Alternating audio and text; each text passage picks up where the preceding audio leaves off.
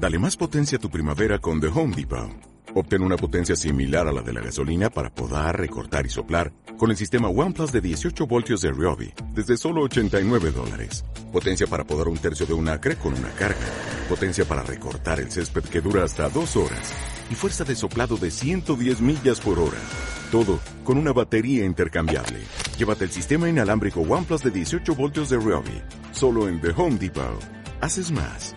Logras más. Ahora tenemos eh, una, una nueva entrega de la biblioteca marroquí. Así Claro. que adelante, Marcela. Sí, porque hicimos la entrevista con Leandro Calle, que es su director. Le preguntamos cosas puntuales sobre ese- esa tarea y la tarea de traductor. Eh, pero yo había traído dos libros para comentar. Perdón, antes que sigas. Sí. Quiero comentarte, y si Leandro está escuchando, o si no, para que se lo transmitas, que la entrevista grabada, eh, audiovisual, eh, que hiciste con Leandro funcionó, anduvo muy bien en las redes sociales, tuvo muy buena recepción. Así que Bueno. felicitaciones a ambos. Bárbaro, ¿no? Eh, Leandro, aparte es una voz para, para todo lo que es poesía, además su labor como editor y como traductor es una voz eh, así muy singular, muy distintiva. Eh, bueno, y a mí me llamó la atención dentro de la, de la colección un texto que no es de un autor de Marruecos, sino nuestro, que es Roberto Alt, que se llama África. Roberto Art nació en Buenos Aires, como saben, el 2 de abril de 1900, y entre sus obras más conocidas están Los Siete Locos, Los Lanzallamas, El Amor Brujo, tiene libros de cuentos, El Jorobadito, El Criador de Gorilas, que, por lo que cuenta aquí Leandro en la introducción que le hace a, la- a este texto, África, este texto está vinculado a ese, y sería anterior al Criador de, de Gorilas, de 1941.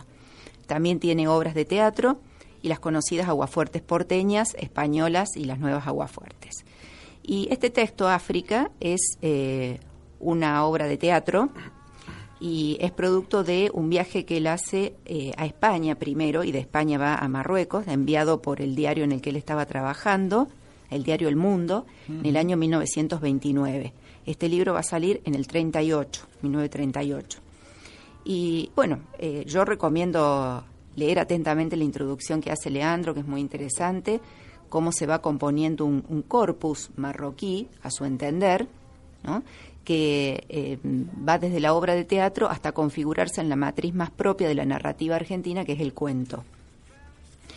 Y la verdad es que lo que logra Art, que les voy a compartir un, un pedacito, que es el inicio, Adelante. el exordio, realmente el clima que crea, ¿no? uno inmediatamente se sitúa en Tetuán, que es donde en ese momento todavía colonia española, Así es. eh, era como la, la la capital, digamos, el centro. Exordio a luz oriental. Tetuán, Marruecos, época actual. Puerta de Bab el Esta.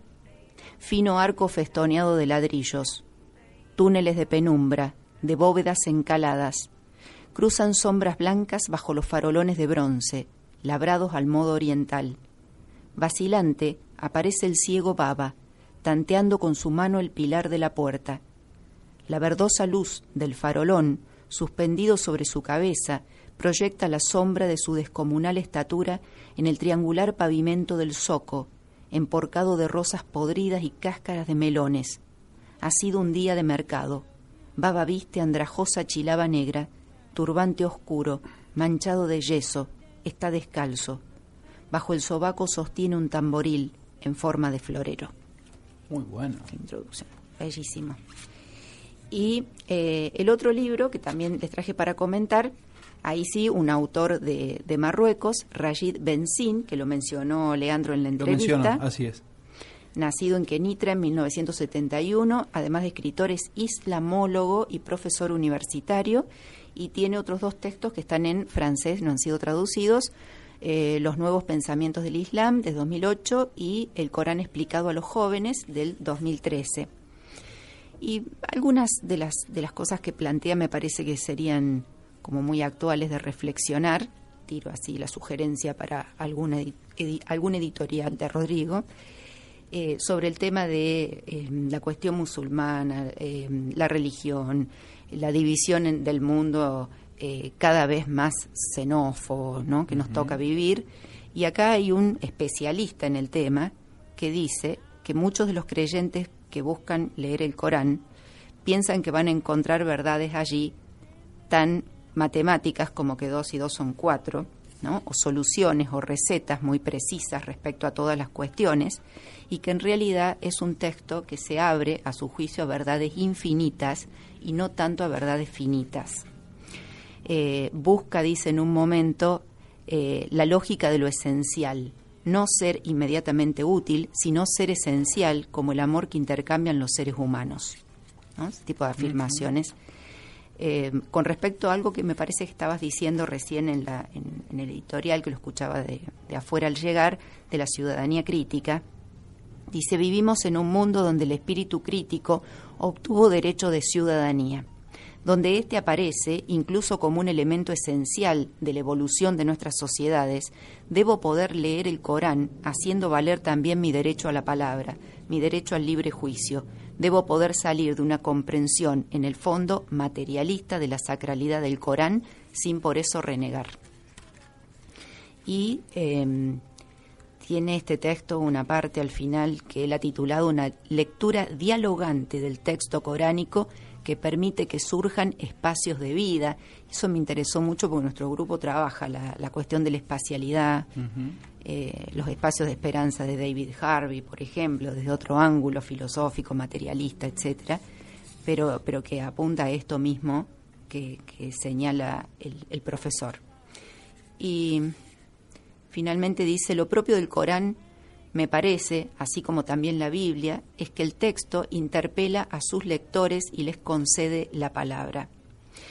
Con respecto a los especialistas, a los estudiosos del Corán, dice su responsabilidad de estar a la altura intelectual es mayor y los nuevos lectores del Corán serán cada vez más cultivados, exigentes y críticos.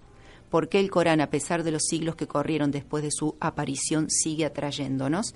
Y concluye, tuvo efectos subversivos, rompió con la repetición de prácticas seculares, pero rompió también con maneras de pensar. ¿Por qué todo esto no sería más verdad hoy? ¿Por qué el texto no podría abrir nuevos campos de interpretación, nuevos campos de experiencias? Muy interesante, Marcela, ¿eh? muy interesante.